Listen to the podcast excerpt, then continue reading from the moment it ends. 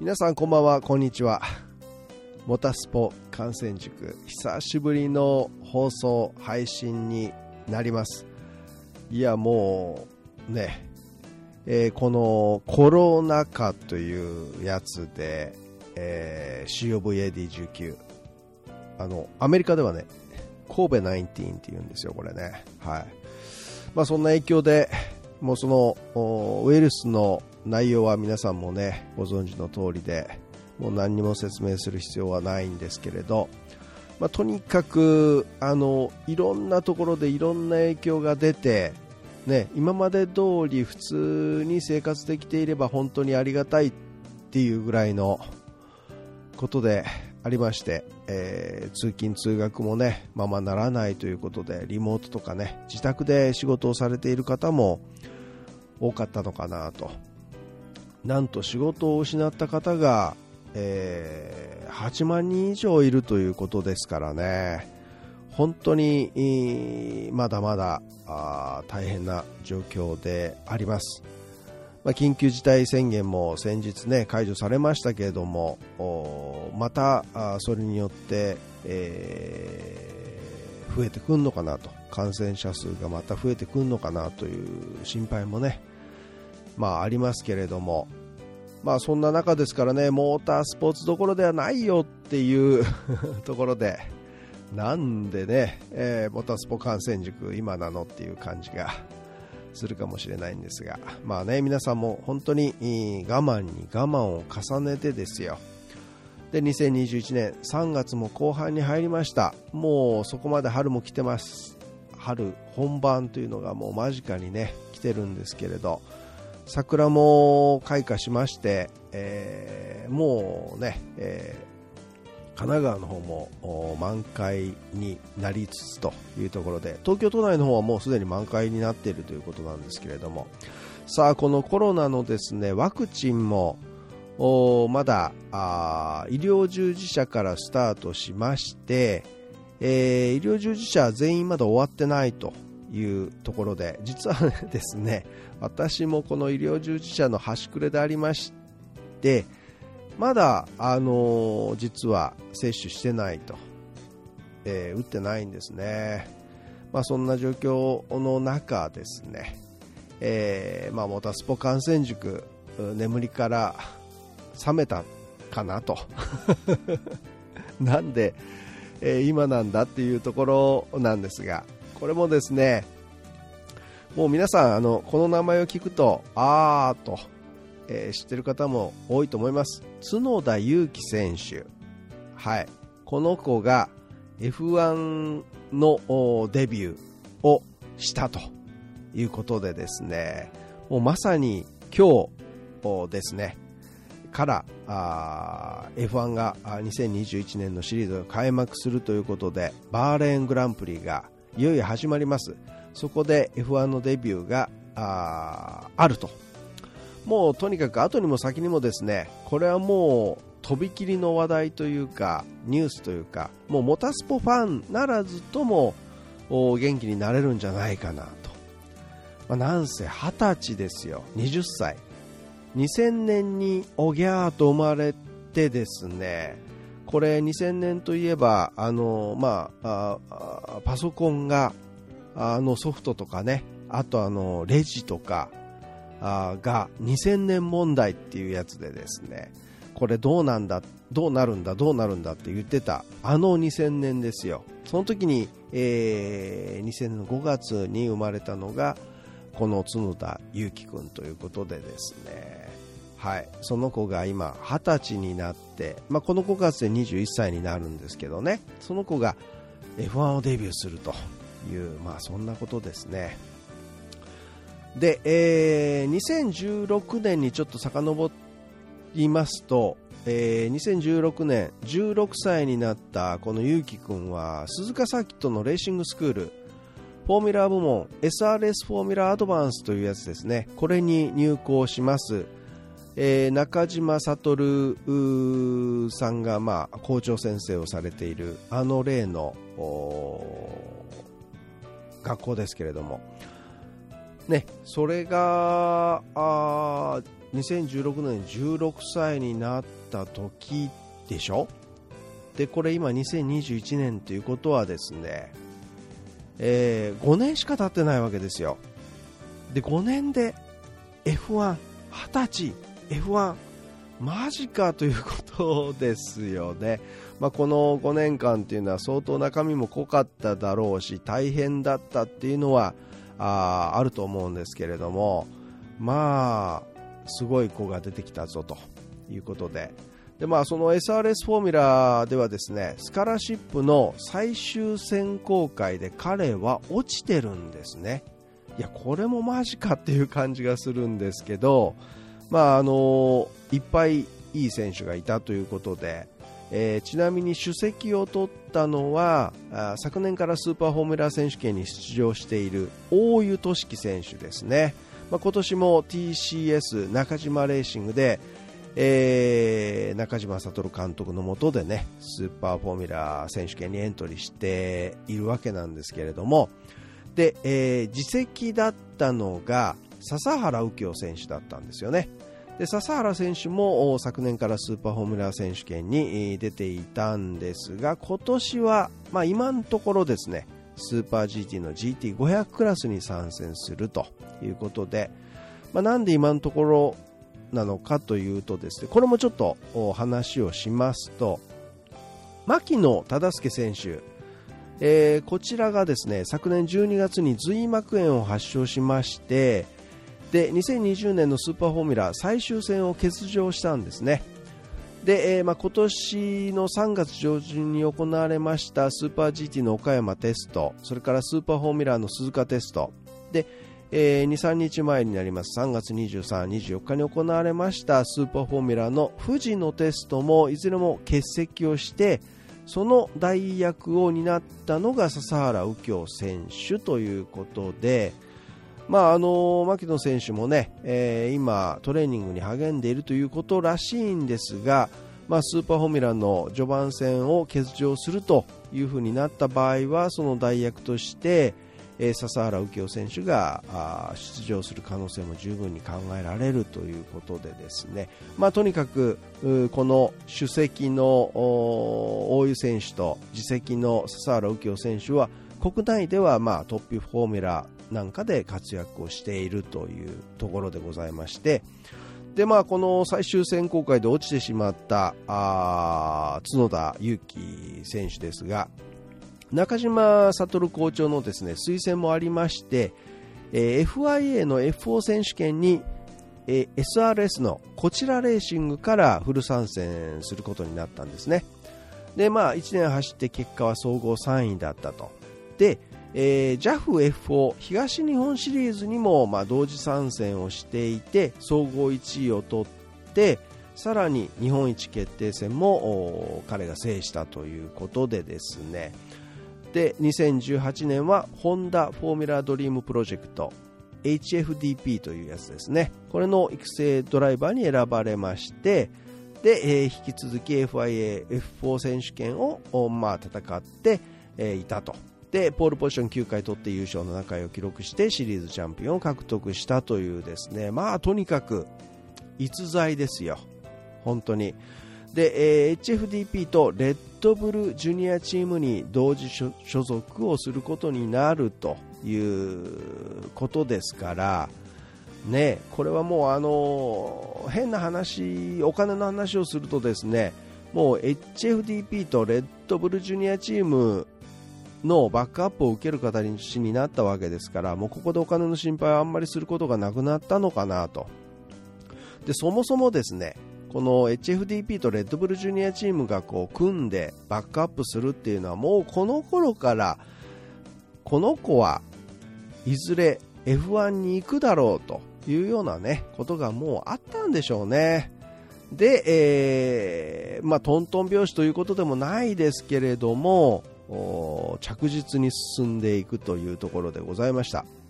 で、2019年は新たに発足しました FIA のフォーミュラ3選手権 FIA-F3 に参戦します。まあ、ここで、えー、総合9位ということで、まあ、1位、2位、3位の中に全然入れなかったんですが、で、本人もですね、これはもう2020年も F3 のまんまだなと思ってたらしいんですね。ところが、あまあ、3度の表彰台ということがまあ評価されまして、なんと FIA F2 にステップアップします。まあ、ちなみにですね、えー、F3 とユーロフォーミュラーオープン選手権と EFO っていうのがあるんですけど、これに並行して参戦していて、そちらの方は総合4位を獲得しているんですね。で、まあ、とにかく、ここで F2 にステップアップできたというのが非常に大きいですよね。というのもですね、まあ、あこの F2 に行かないとなかなか F1 の道はあ開けないぞと。まあ、F1 直下のカテゴリーということですから、あここに彼が進めたというのはそこは非常に大きかったのかなと。FIA-F3 カーリンというチームから参戦します。まあ、この勇姿とかね、戦ってる姿っていうのは、えー、 DAZN で、えー、見られた方もね、多かったんではないかなと思います。で、えー、結果はですね、ポールポジション4回取りまして、優勝3回で総合3位で終了したということでした。で、その時のチャンピオンはミック・シューマッハ。2位がカラム・アイロットということで、このアイロットとわずか1ポイント差で角田裕樹選手が3位だったということなんですけれども、まあ、この F2、なかなかのすごいバトルが繰り広げられまして、まあ、その中でもですね、ちょっとこいつはなって、もうこいつって言っちゃいますけど、まあ、スポーツマンシップに全然乗っからない走りをしていた くせ者、ニキータ・マゼピンっていうのがですね、本当にくせ者でしたよね。で、まあ、あ彼のまあペナルティとかね、いろいろそういうのもありまして、えー、角田選手が上に上がったりとかっていうことも、この2020年の大会の中でありました。まあ、そんなこともありまして3位になったということで、えー、このマゼピンとですね、で、チャンピオンになりましたミック・シューマッハ、いわゆるミハエル・シューマッハのご子息にあたるわけですが、が F1 にルーキーとしてやはり参戦するということで、こちらはハースチームということになりましたけれども、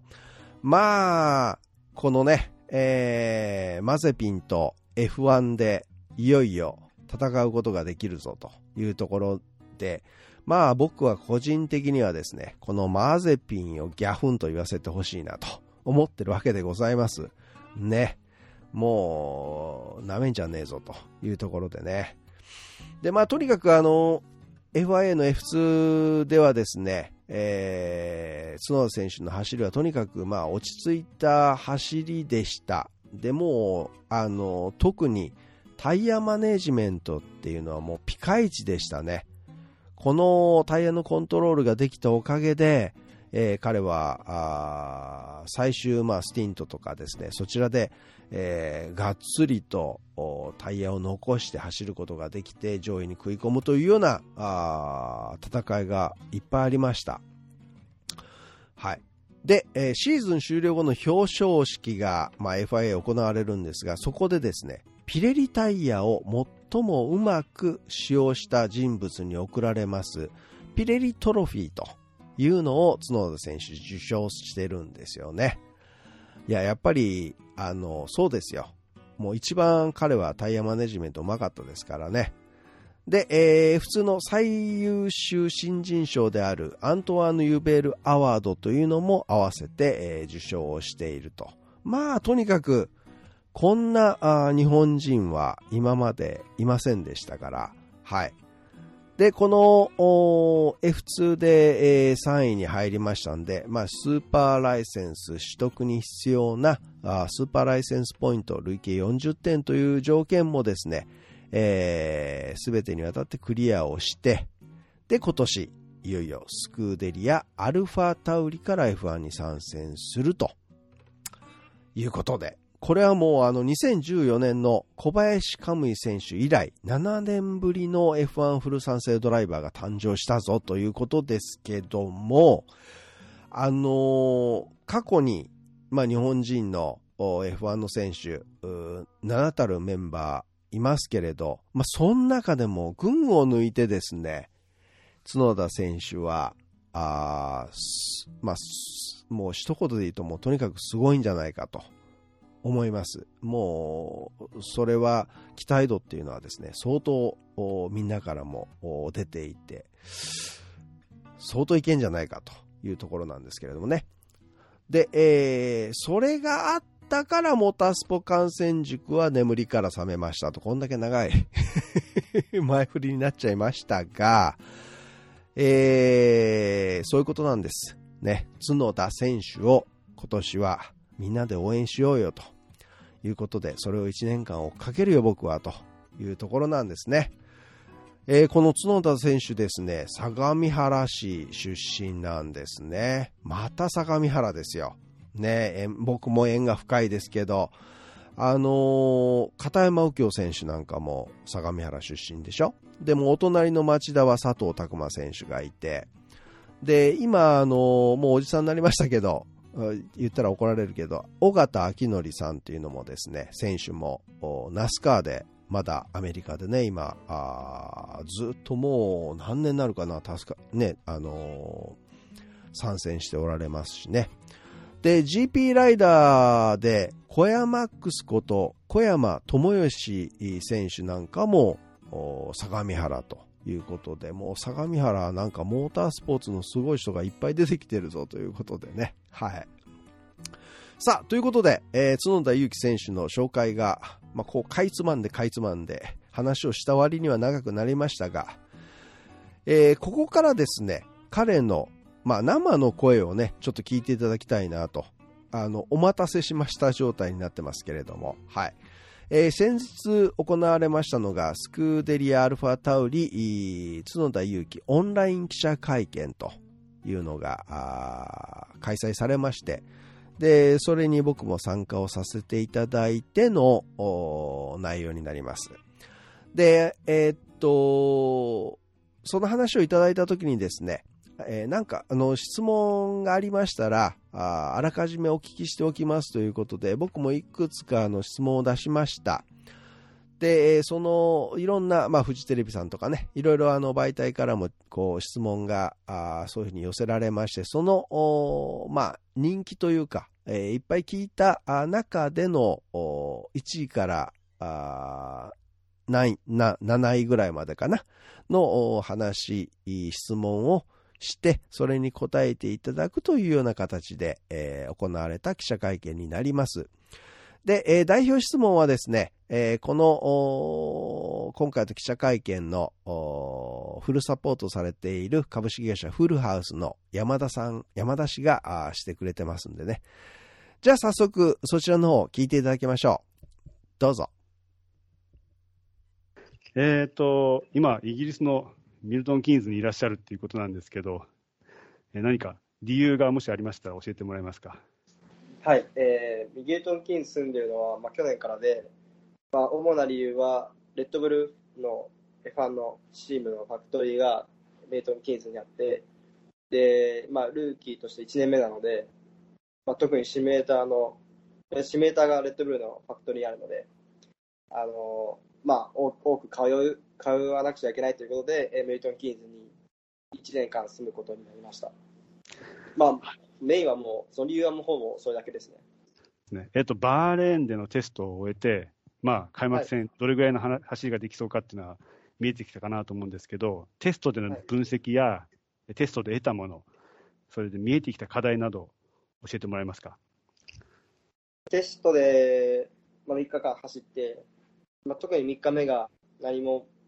問題なく走れて、すごく自分のドライビングに集中できて、リー、あとセットアップのことに集中できて、まあ、すごくスムーズな、えー、1日になりました。1日目、2日目は、あのまあ、新しい車として、まあ、できるだけ adapt することを目的に、えー自分の中の目標を掲げて走ってたんですけど、まあ、やっぱり、えー1日目は、えーエンジンのエンジン系というか、燃料系タンクの、燃料タンク系のなんか問題が出てしまって、えーそこで終えなくちゃいけなくて、1日目、一日目を。まあ、37周しか走れなかったり、え2日目はまあ、あのーまあ、ほぼマイスティンとなんか問題出てたりして、あまり満足のいくタイムが出さ出せなかったりしてたんですけど、まあ、3日目はその、何も問題なく、えーレースシミュレーションと、えー予選シミュレーションを行うことができて、まあ、その中で見えてきた課題は、まあ、特にバーレーンが、バーレーンでの特徴のサーキットの一つなんですけど、風がすごく強いんですね。で、僕が今まで走ってたコースは、今、今まあイタリアのサーキットだったり、ミサノだったりするんですけど、そこはあまり風が強くなくて、で風は結構、その F1 の空力にすごく影響して、本当にもう全然車のバランスだったり、動き方が全然風によって、風の向きによって違うので、本当にコーナーによって、このコーナーすごく、えー向かい風で、向かい風ということはクリックがすごくあるので、ダンフォースが押し付けられるので、グリップがあったり、逆に追い風だと、あもうあまり空気を使えないので、すごく、えー滑りやすくなったりっていうのもあって、コーナーごとに走り方を変えたり、その向かい風を利用して、ここはもっと攻めて攻めれたり、例えばコーナーによっては、進入から中間までは向かい風だけど、中間から、えー出口までは追い風で、し進入から中間まではその向かい風を利用して結構速いスピードであの走れるんですけど、中間から出口までは追い風なんで、結構アクセルワークとか気をつけなくちゃいけないので、まあ、そういったところをが課題だなというふうに思いました。はいまあ、車の感触としては悪くないですし、はい、あのまだみんな、みんなみんなのチームはどういうふうにやってるかわからないんですけど、まあ、やっぱりレースがないとわからないって感じですね。ありがとうございます。えっ、と、2位っていうタイムでしたけど、どうでしたか？まあ、やっぱり、もちろんテストでテストですけど、まあ、トップ3に入れたことは嬉しい、まあ、自信にもつながりますし、まあ、でも、まあ、やはりテストで先ほど言ったように、どのチームがどういう、えー燃料の重さで走ってたり、えーまあ、どのチームごとにやっぱりやってることも違うので、あのまあ、一概に調子がいいとか、えーはわからないんですけど、まあ、ただ、その自分として、まあ、自分のドライビングとしまあ、自分のドライビングが、まあ、徐々に徐々に、まあ、スティンと、えータイムを上げて上げていくことができて、で自分、まあ、とにかく自分の走りに集中できて、まあ、そこでトップ3に入れたことは、まあ、素直に、はい、自信にもつながりました。ありがとうございます。えーそしたらちょっとご自身について教えていただきたいんですが、えっ、と、自分の強み、長所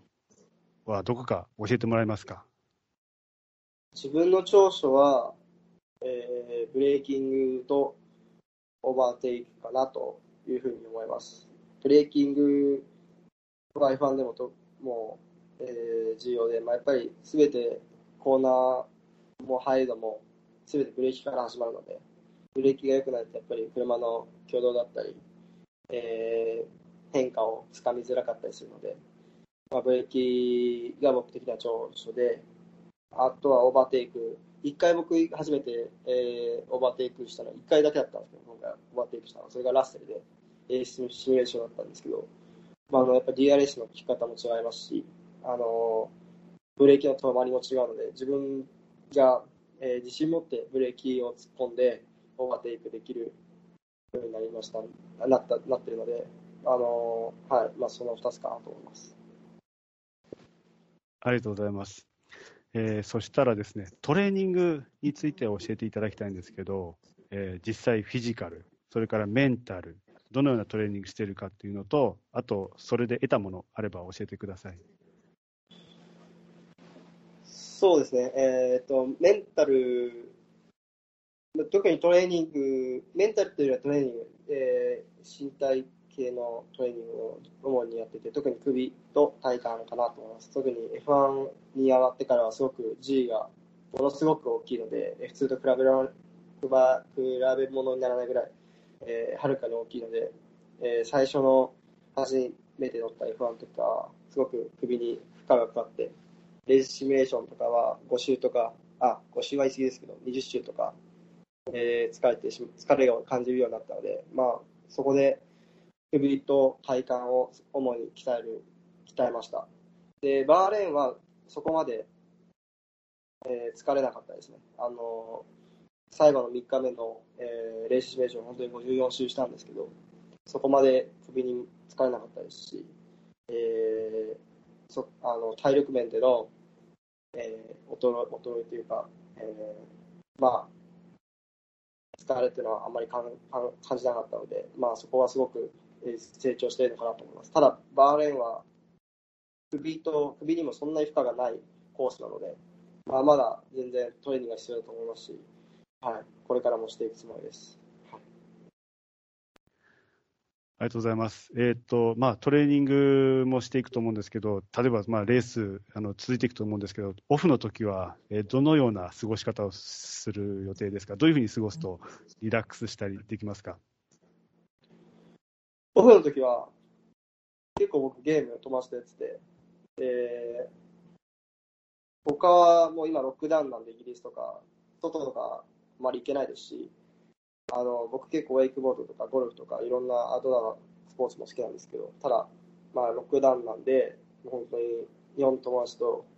ゲームしかしてないですね。あとはもう本当にトレーニング、その2つで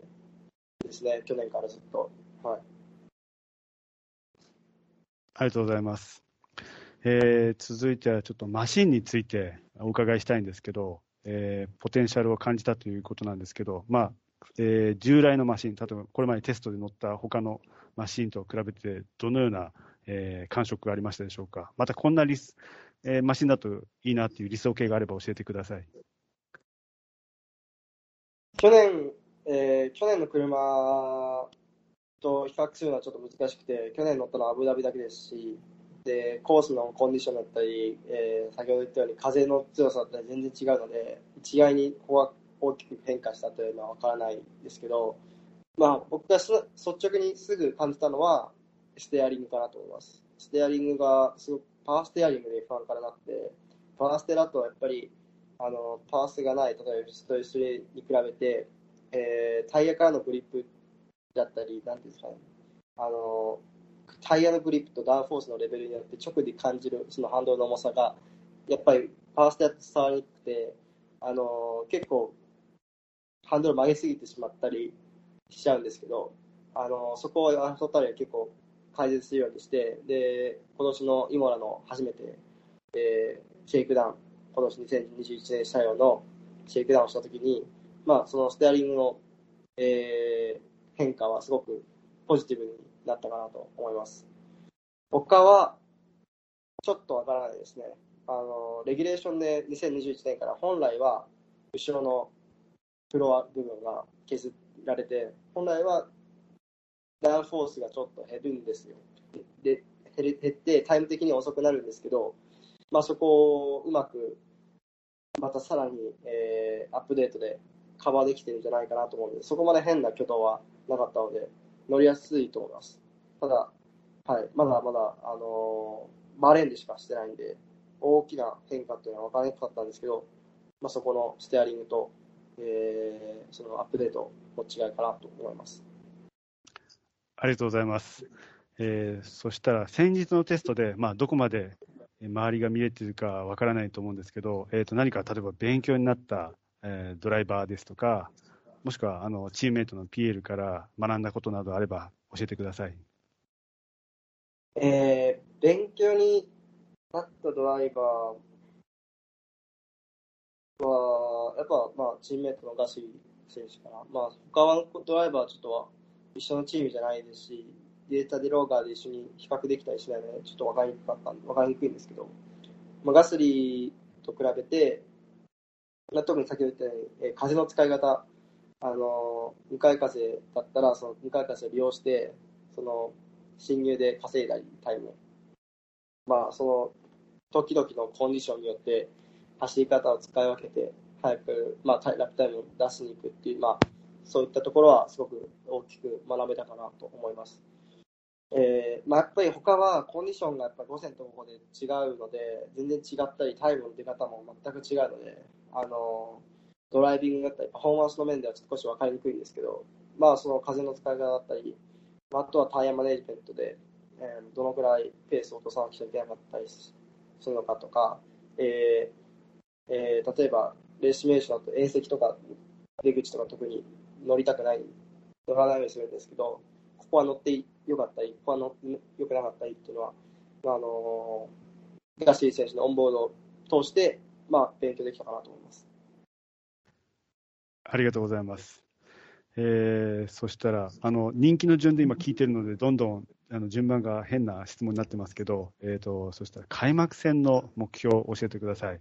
あと、もし可能であれ、ば漠然でいいので、あと今後の目標もあれば教えてください。すみません。お願いします。開幕戦の目標は特にないです。ただポイント取る、取れたらいいな、まあ取れるように頑張るぐらいなんですけど、まあとにかく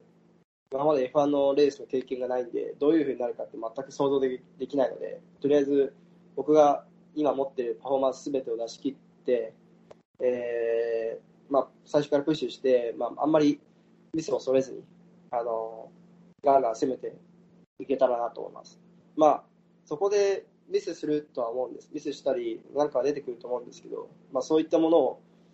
第2戦とかに、えー改善したり、まあ、そういったとこからあの今の自分の弱点だって分かると思うので、とりあえず今持っているパフォーマンスをすべて出し切れるようにがあのして、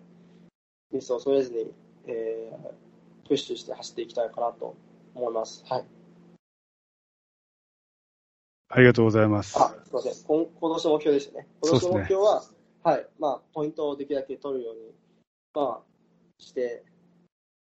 まあ、その中で、えーまあ、もちろん表彰台だったり、あの優勝はもちろん、えーしたいですけど、とりあえず今は、えー現段階では何が起こるか、レースとかわからないわからないので、まあ、本当にシーズン序盤から中盤まではそのそういったプッシュして、まあ、ミスを恐れずに攻めていって、まあ、そういったミスかミスや経験から中盤から後半にかけて、まあ、そういったところを adapt してあの全てまあ一つまとめてまとめ上げていけたらなと思います。はいありがとうございます。えーっと、まあ、シーズンの中で特にこのグランプリでちょっと、えーいい成績出したいなとか、このコースはちょっと楽しみにしてるなっていうところがあれば教えてください。その理由も。あと、僕まあ、はい、あどうぞどうぞ。はい。そうです僕は圧倒的に鈴鹿ですね。あのもうやっぱり日本、僕が鈴鹿走ったのは、本当に最最近だと F1、F4 でしか走ったことないので、で、F4 のラップタイムが2分 ,6 2分6秒とか7秒なんですけど、F1 だと1分22秒とか、23秒とか、45秒とか違うので、そういった違いとかも楽しみにしてますし、何より、まあ、日本のモータースポーツのファンの皆さんの前だ前だったり、えーだったりの前で走れたりするのは、まあえー楽しみですし、あのーそういったところ、まあ、鈴鹿ですかね、一番楽しみにしてるのは。はい、えー鈴鹿サーキットでちょっとご自身が一番難しいと思っているところ、もしくは F1 で、まあ、こういうふうに攻略しようと思っているみたいな、もし、えーお話ができたらお願いします。鈴鹿はもう F1 頃から、もうす特にホンダ系のドライバーとか、その鈴鹿サーキットでもう死ぬほど走ってきてるので、今今となってそんなに苦手なコーナーはないんですけど、あのまあ、F1 になって走り方も違ってどうい、また変わってくると思うので、そこは変わらないんですけど、まあ、好きなコーナーはディグナーコーナーと、えースプーンカーブなんで、まあ、そこは自信持って走っていきたいなと思います。はい。ありがとうございます。えーちなみに、えっ、と、こう、往年の選手で憧れている選手だったり、まあ、こんな選手みたいな感じになれたらいいなっていう理想は、の方はいますか？理想のドライバー、もちろんハミルトン選手だったり、ハミルトンだったり、まあ、フェルスタッペン選手かなと思います。まあ、そうですね、ハミルトンは7回ワールドチャンピオンを取ってますし、えーまあ、誰からも認められて、えーまあ、ああいうポジションにいて、チームもそれなりにあの全てバックアップしてしながら戦っているので、チーム側からバックアップされるような、っていうか、チームから求められるようなドライバーになりたいなと思います。はい。ありがとうございます。えーそうしましたら、えっ、と、最後、ファンに一言お願いできたらと思います。よろしくお願いします。はい。えー、7年ぶりの日本人ドライバーとして、えー、今年からレースで参戦するんですけども、まあ、思い切って、あの、アグレッシブに攻めて、あの、走りますので、応援よろしくお願いします。あの、ダノンさんからも、今年からダノンさんのアンバサダーに、えー、指名していただいて、あの、ダゾンさんで、あの、日本から見れると思うので、そちらもぜひ、えーお願いしよろし応援よろしくお願いします。まあ、日本日本の鈴鹿で会えるのをすごく楽しみにしていて、特にまあ今年のコロナの時期でどうなるかわからないんですけど、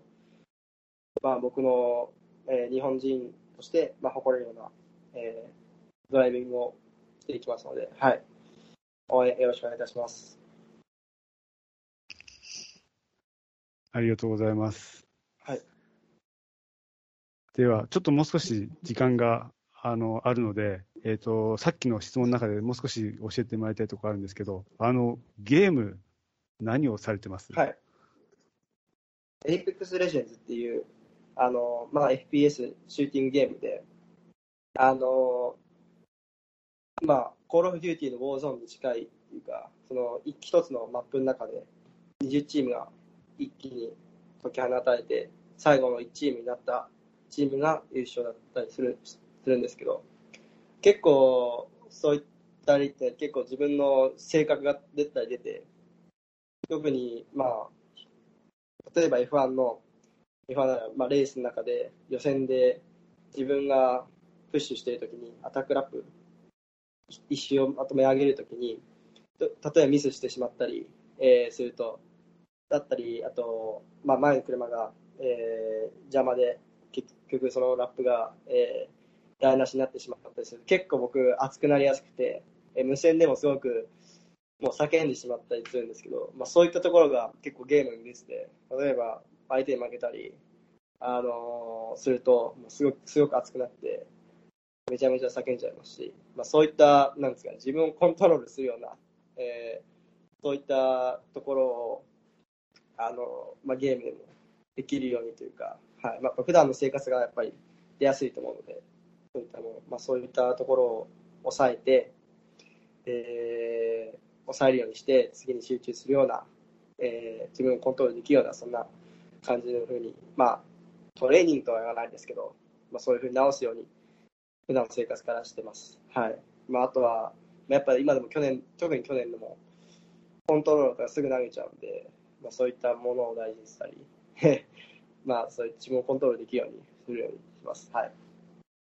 了解です。じゃあ、ゲームをで、そういう無線でのやり取りをした上で、本番でチームと冷静にやり取りしながら、はいレースをこなすと。ほとんどはやっぱ楽しんでますよ。あやっぱレース以外のことでやっぱ自分として楽しんで、楽しめてリラックスするような時間も必要だと思っているので、まあ本当にゲームで日本の友達と、まあ日本、日本のか日本語で会話したら、そういう時ぐらいしか日本語で会話できないので、普通にそうやってリラックスして、えー、してます。はい。どうですか？あ、もう一度、あの、日本のファンに一言、改めてはいもらってもいいですか、締めとして。はい。えー、そうですね。あの、まあ F1 でバーレーンで、えー開幕戦迎えるわけですけど、バーレーンは結構、まあ走っているコースですし、えー最初、さ当初の予定ではオーストラリアで走る予定で、まあ、まあ経験なくて、まあ、少しそういった不安があったんですけど、バーレーンでは、まあ、去年勝ってますし、あ、ちょっと違うレイアウトですけど、まあ自信があるので、まあ最初から思い切って自分のえー、全てを出し切り出し切りながら、えー走るので、まあ、そういったアグレッシブなところを見ていただきたいなと思います。で、やっぱり特に今年すごく楽しみにしているのが、鈴鹿な10月10日の鈴鹿で、あのーまあ、本当にも日本の皆さんの前で、えー走るのをすごく楽しみにしているので、えー応援よろしくお願いいたします。はい、えー、ということでですね、約20分に及ぶインタビューというかですね、えー、記者会見、だったんですけれども、まあ、テストの方もなかなかね、順調にいったということでしたね。まあ、特にバーレーンは、えー、風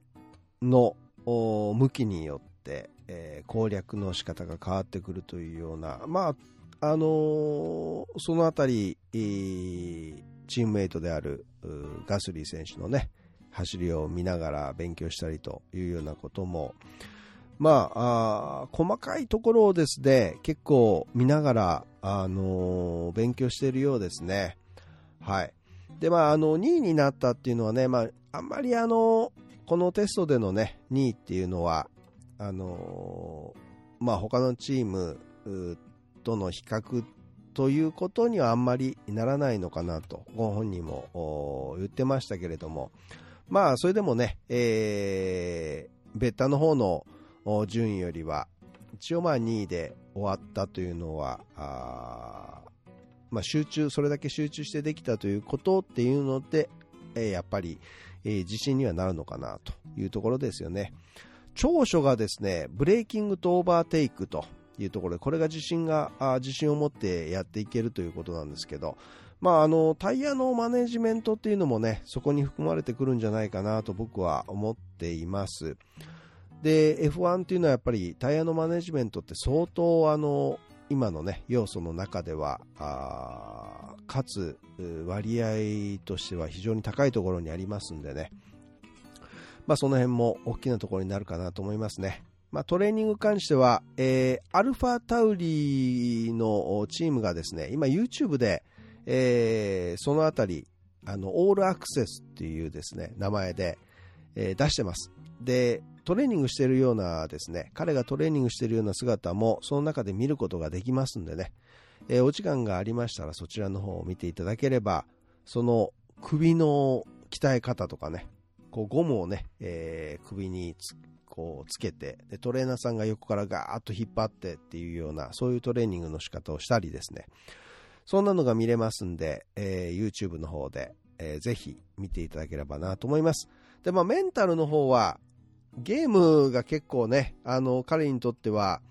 えー、いろんな意味でストレス解消になったりとか、日本語がまあそこで喋れるということでね、日本の友達とオンラインでね、ゲームをすることによって、まあ、メンタルのトレーニングもそうですけど、ストレス解消にもなってるのかなと。で、やっぱり日本語がなかなか喋れない状況の中でずっといると、やっぱり相当フラストレーションもたまりますからね。まあ、彼、あのー、相当英語の方も達者でね、えー、受け答え、あれだけできていれば、そんなにそれがストレスになってるっていう感じはしないですけど、やっぱり日本人、日本語が喋れてね、えー、ほっとする部分が、あそれであるのかなというようなところも感じましたね。で、マシンに関してですけど、まあこれもね、これからどんどんどんどん煮詰めていって、えー、まあ理解するところもどんどん増えていってというところで、まあステアリングが、軽かったのが、まあ、あのー、ちょっとアップデートをすることによって、運転しやすくなったというような話をしてましたけれどもね、この辺も、まあまあこれからなのかなというところですね。はい。で、その、これからというところで言えばですね、あのー、まあ、開幕戦っていうのはもう、彼の場合どれぐらい緊張するのかというのがいまいちあれですけど、あまあ、とにかくポイントを狙っていくとパ、フォーマンスを出し切るということで言ってましたけれどもね、まあ、あの、その中で、えー、ミスが出たり、いろんなトラブルが出たりするというところを、もう、あの、最初はいいんだと。えー、序盤から中盤にかけてはもうそれはどんどんあの出てきて、それを改善しながら、あまあ、後半戦にですね、アジャストしていきながら、まあ、ポイントも取れれば、あまた表彰台も狙える時には狙っていくというようなですね、まあ、あの本当にその辺も考えながらね、えー、やっているのかなという感じがしますね。なので、あのまあ、そんなに気負いもしてないみたいだし、物おじっていうのはもう全然しないみたいだし、えー、彼のその辺も強みなのかなというのを感じました。はい。で、鈴鹿ですね。鈴鹿、やっぱり彼のトレーニング、学校だったあ SRS フォーミュラ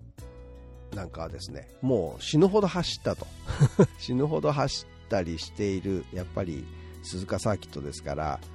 で F4 と比べるとやっぱり F1 は45秒ほど差があるということですから相当 F1 はやっぱ速いですからね、まあ、この辺り得意にしているコーナーがデグナーとスプーンと言ってましたけれどもこれは F1 になってくるとまた変わる可能性もありますよね。えー、ブレーキングが得意でオーバーテイクも得意でってなってくるともしかしたら試験員とかですねあのヘアピンとかですね。その辺もっていうのも出てくるし1コーナーなんかもねツッコミでっていうのもありますから。まあ、あの今、デグナーとスプーンと言ってますけれどもどうなるかというのも変わってくるのかなと思います。はい。で、まあ、ハミルトンとかねフェルスタッペン選手みたいに、まあ、チームからこう褒められるというのが面白い。バックアップしてもらうというですね。なかなかその辺を聞いてるとうやっぱりこうあの今はまだ走らせてもらってるという感じがあるんですかね。それが徐々にね、えー、チームの方から走ってもらってるという風に変わってくると。この辺がやっぱり、F1 ドライバーのすごい人は上位レジェンドと呼ばれる人はもううちのチームで走ってくださいと いうですね。その辺がやっぱり違うのかなというところですね。彼もそのようになっていきたいとなれるんじゃないですか。はい。まあそんなあまだ20歳です。ゲームが好きでね。えー、もっともっといろんなね、あのー、質問、僕も、あの違う質問もね、えー、聞きたかったんですけど、本当にあのライバルとしてね、えまあ、冒頭に話をしました、あマゼピンとかですね、えまあ、ミック・シューマハとか、この辺とどういうふうなあ戦いをしたいのかとかね、その辺も聞きたかったんですけど、おまたその辺はですね、うんいつか聞ける機会があれば、皆さんに お聞きしていただこうと思っております。さあ、えー、そんなわけでですね、バーレングランプリがいよいよ開催されまして、えー、このレース後の、えー、インタビューもおそらく皆さんにお届けすることができると思いますんでね、それを楽しみに、そして、えー、テレビで、えー、彼にパワーを送りましょう。ね、みんなで、えー、応援をしようということで、えー、まあ、彼のバックアップで DAZN さんがついたということですから ね、 DAZN さんであったり、フジテレビネクストであったりということで、えー、ぜひテレビの前からですね、彼の勇姿また応援をしてあげればなと思います。そして、10月、ね、まだちょっとこのコロナがどうなるかによって、えー、実際開催されるのかどうなのかというのはまだちょっと今の状況ではね、予定はあるもののわからない状況ですけれども、まあ、ね、彼が帰ってきて鈴鹿を走るときには、ぜひ皆さんもね、鈴鹿に足を運んでいただいて、えー、まだまだちょっと先の話ではありますけれども、応援をしていただきたいなと思います。ということで、えー、今日のモタスポ観戦塾はここまでになります。本当にあの皆さんお久しぶりでございましたが、えー、こんな形でですね、角田裕樹選手、今年目いっぱい追っかけていきたいと思っておりますので、ぜひ次回もお聴きください。ということでお相手はモータースポーツジャーナリストのカズ小林でした。皆さん良い週末をお送りください。